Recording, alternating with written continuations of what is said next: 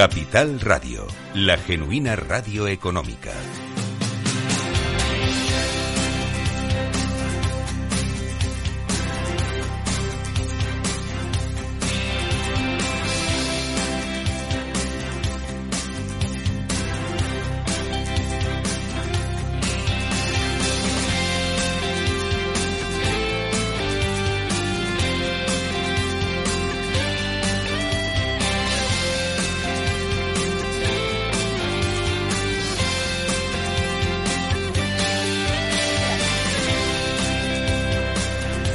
Continuamos en el Día de la Inversión en Capital Radio hablando sobre finanzas sostenibles, una inversión que además de los criterios de rentabilidad fundamentales eh, para los inversores, eh, como venimos eh, contando durante toda la mañana, tienen en cuenta otros criterios como los factores ambientales, sociales y de gobierno corporativo. En definitiva, inversión con criterios ESG, finanzas sostenibles.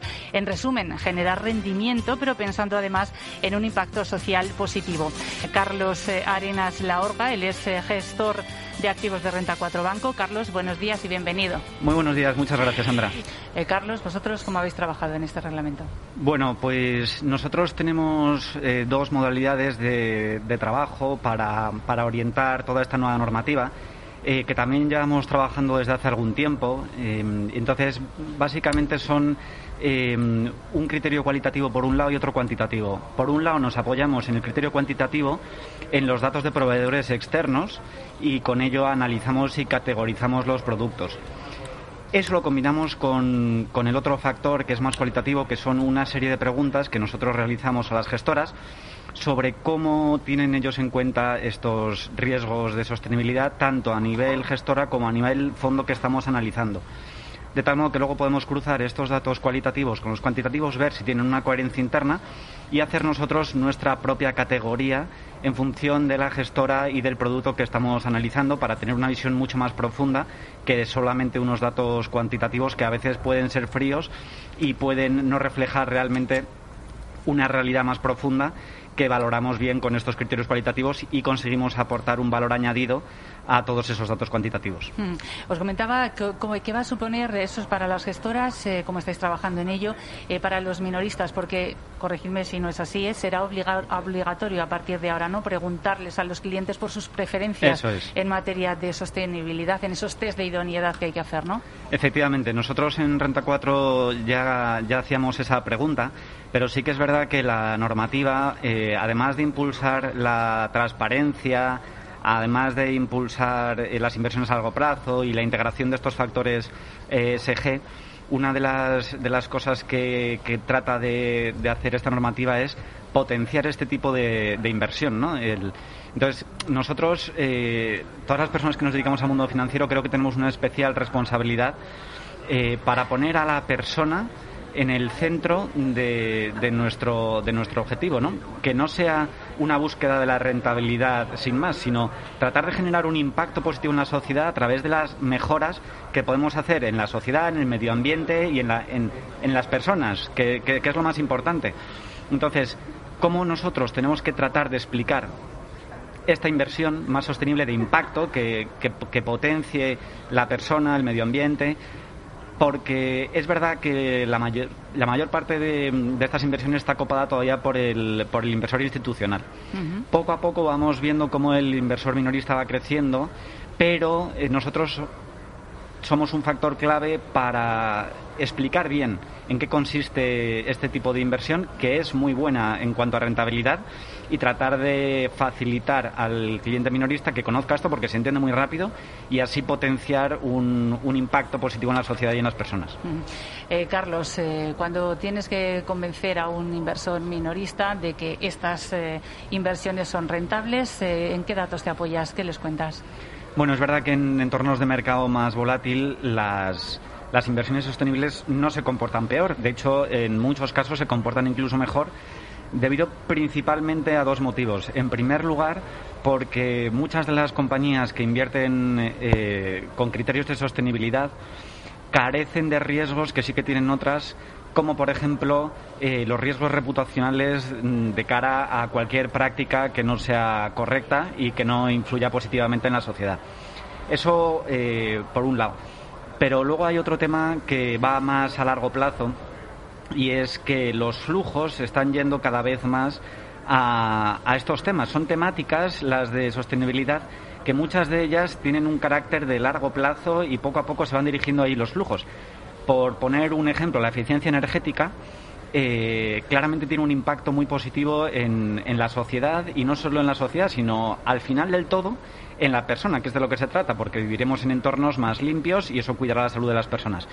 Entonces, obviamente, cuando los flujos van allí a largo plazo, en momentos de volatilidad, eh, este tipo de temáticas sufre menos porque son tendencias claramente alcistas en el medio y en el largo plazo. No, no es un entorno de hoy para mañana, sino que estamos hablando de años vista, con lo cual en el corto plazo también es normal que se vean menos afectadas de cara a entornos de incertidumbre y volatilidad. Lo que está claro es que los flujos están llegando cada vez más a este tipo de inversiones. Comentabas antes, eh, Carlos, eh, que los minoristas todavía tienen un porcentaje relativamente pequeño ¿no? frente a los institucionales. No sé si preguntaros el porcentaje, si tenéis algún dato, o cómo está más o menos eh, como mm, minoristas frente a institucionales. El gran, casi todos serán institucionales, ¿no? Sí, la, grandísima parte. Eh, sí que es verdad que hay estudios que, valoran, lo que pasa es que cada uno eh, coge datos de distintos sitios, entonces es difícil, eh, es difícil dar porcentajes exactos según el tipo de mercado que estemos o según el tipo de mercado que se está analizando.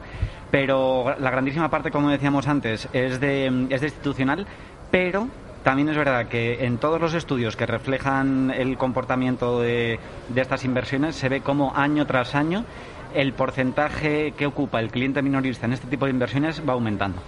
La verdad es que estamos eh, muy pendientes efectivamente de esos eh, fondos eh, que van a llegar desde Europa, que se van a centrar en parte en digitalización y sobre todo en, eficiencia energética también. Y probablemente todo esto también le dé impulso ¿no? a este tipo de, inversiones. Claro, efectivamente las inversiones públicas son una parte muy importante en en todos estos flujos que vamos a ver en los próximos años y que ya estamos viendo en este tipo de inversiones, eh, en Europa pues tenemos el, eh, esto que mencionabas del plan verde para, para impulsar todo este tipo de inversiones en sostenibilidad. Pero luego tenemos el, el Green New Deal en Estados Unidos, tenemos el, el Green in China, o sea que mm, vemos como tanto entidades gubernamentales como supranacionales eh, están apostando por, por esta sostenibilidad pero esto se complementa clarísimamente con, cantidad de inversiones privadas, ya no solo porque los flujos están yendo hacia ahí, sino por las propias necesidades de las empresas y de las ciudades. Cada vez vemos eh, más ciudades con mayor población y eso requiere de unas infraestructuras sostenibles, requiere de una pureza del aire.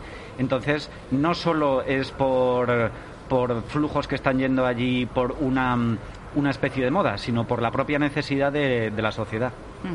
Lo que está claro es que cada vez está entrando más eh, dinero en este tipo de inversión y también eh, a veces eh, se habla de que es posible crearse también una burbuja. No sé si eso veis algún atisbo de ello o, no. Claro, es un riesgo que siempre se corre cuando, cuando los flujos van derivados a un mismo tema. pero es verdad que las compañías sustentan de momento con con sus indicadores eh, que es coherente que se siga invirtiendo allí.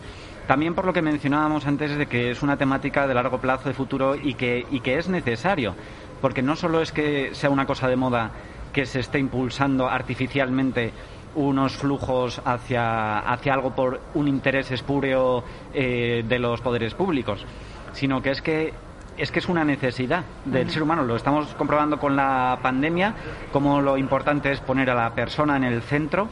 En cómo el medio ambiente es necesario que esté bien si queremos garantizar una, una sostenibilidad del planeta.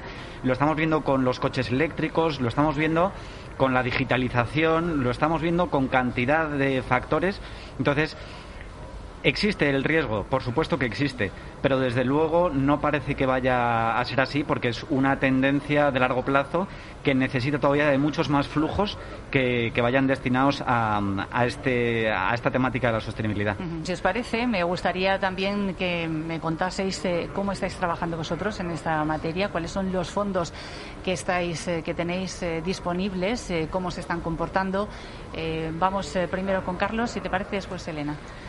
Bueno, por la parte que toca Renta 4 Banco, eh, gestionamos y tenemos muchos fondos de arquitectura abierta y cada uno de los fondos de las distintas gestoras tiene una filosofía distinta.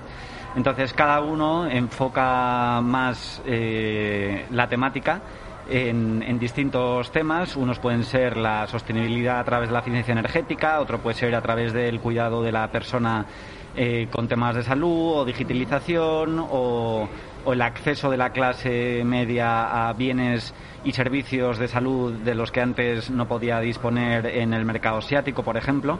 Entonces, cada una de las gestoras tiene multiplicidad de factores de aproximación a la sostenibilidad y cada uno en cada tipo de producto ve cuál es el mejor modo de aproximarse a todo este tipo de inversiones. Bueno, como somos arquitectura abierta, eh, nosotros lo que tratamos de hacer es de potenciar aquellos, aquellos productos que tengan un impacto directo en, en, SG. Eh, también estamos creando carteras que solo incluyan productos ESG. Eh, e para que el inversor tenga, tenga espacio y tenga alternativa para elegir únicamente carteras que tengan integración ESG. Además, también a nivel, a nivel de equipo de gestión de activos tenemos, tenemos personas que están estudiando un Executive MBA en sostenibilidad para aportar un valor añadido en el conocimiento de productos y en el conocimiento para saber cómo transmitir eh, todo, todo este tema relacionado con la sostenibilidad al cliente de un modo más sencillo y, para mejorar su experiencia. Carlos, eh, ¿qué retos eh, podríamos decir que le queda todavía por delante a este tipo de inversión ESG o finanzas sostenibles de la que la verdad es que vamos aprendiendo poquito a poco y nos vamos familiarizando con ella? Hmm, pues le quedan muchos retos todavía. a lo mejor lo podemos resumir quizá en tres puntos. El primero sería continuar con los procesos de integración de este tipo de inversiones y estandarizar unos procesos de información y transparencia como la taxonomía y la nueva normativa eh, quieren impulsar. Eso sería quizá el primer gran reto. Otro reto es darle mayor difusión eh, y que todo el mundo entienda los enormes beneficios que tiene este tipo de inversión y ahí es donde las personas que trabajamos en el sector financiero tenemos una especial responsabilidad. Y creo que el tercer punto y más interesante es entender cómo eh, lo importante en cualquier actividad es mejorar eh, la relación que tiene el ser humano consigo mismo y con el entorno que le rodea. Entonces, en la medida en que entendamos que lo importante de verdad es la persona, el ser humano, pues esta eh, pues este tipo de inversión tendrá un crecimiento un crecimiento muy importante y será muy beneficioso para todos. Pues hasta aquí este tiempo dedicado a la inversión eh, con criterios sostenibles ESG. Se despedimos a Carlos Arenas Laorgam, gestor de activos de Renta 4 Banco. Carlos, muchas gracias por acompañarnos y hasta la próxima. Y les recuerdo que en los próximos minutos vamos a seguir con nuestro día de la inversión constructiva a partir de las 12 y 5 después de escuchar las noticias, vamos a hablar de megatendencias centradas en tecnología y también en salud y medio ambiente. Será con nuestro compañero Miguel San Martín.